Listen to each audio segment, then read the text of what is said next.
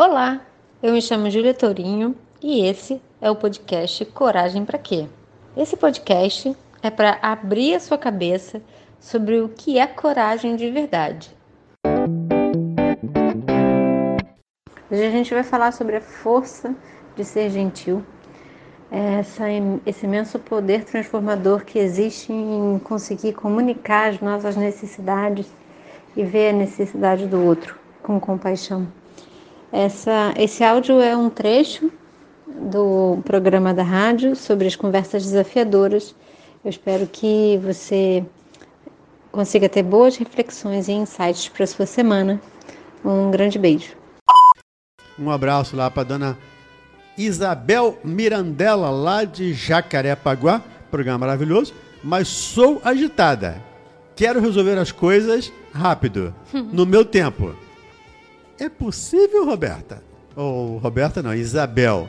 É possível resolver as coisas no seu tempo? E tive que perguntar a Júlia: é possível resolver as coisas no nosso tempo?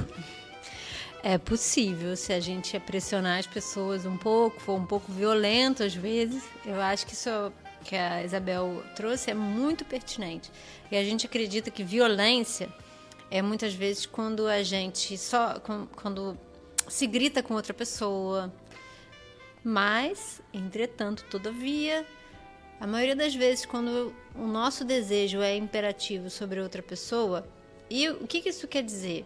Não significa que a gente tem que sempre abrir mão dos nossos desejos, mas é o que eu falei há um, um pouco antes do nosso intervalo, que é se a gente, quando a gente descobre o poder da pergunta, como é isso para você? Ó, oh, eu tô querendo dessa forma, tudo bem?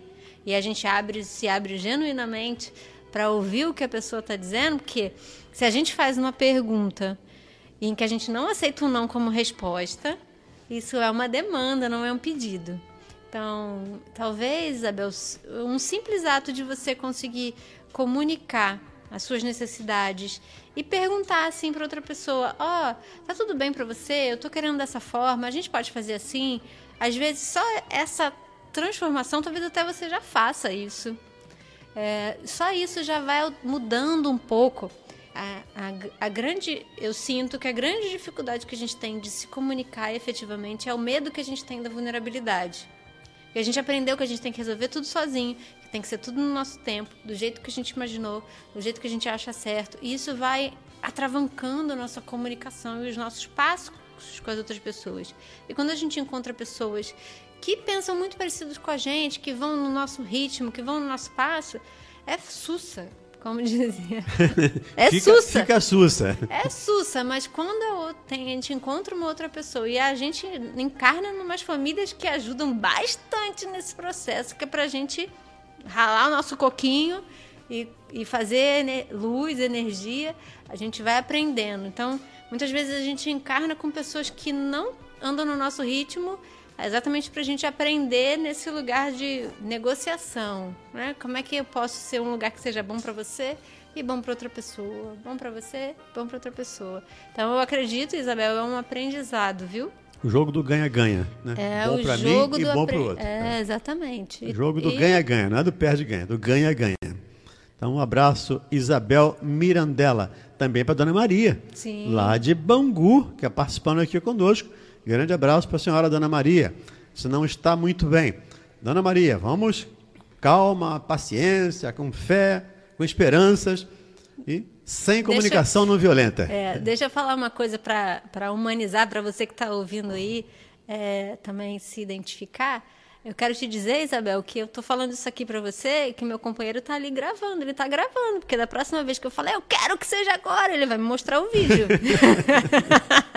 então, é só para te dizer que isso não é perfeito. Eu tô aqui falando desse lugar, mas eu também tenho os meus imperativos, todos nós temos. É. é sobre o, como é que a gente aprende a lidar com isso, a argumentar com isso. Ai, dizer tá doendo, eu não consigo. Eu sinto que esse é o lugar da nossa verdadeira humanidade.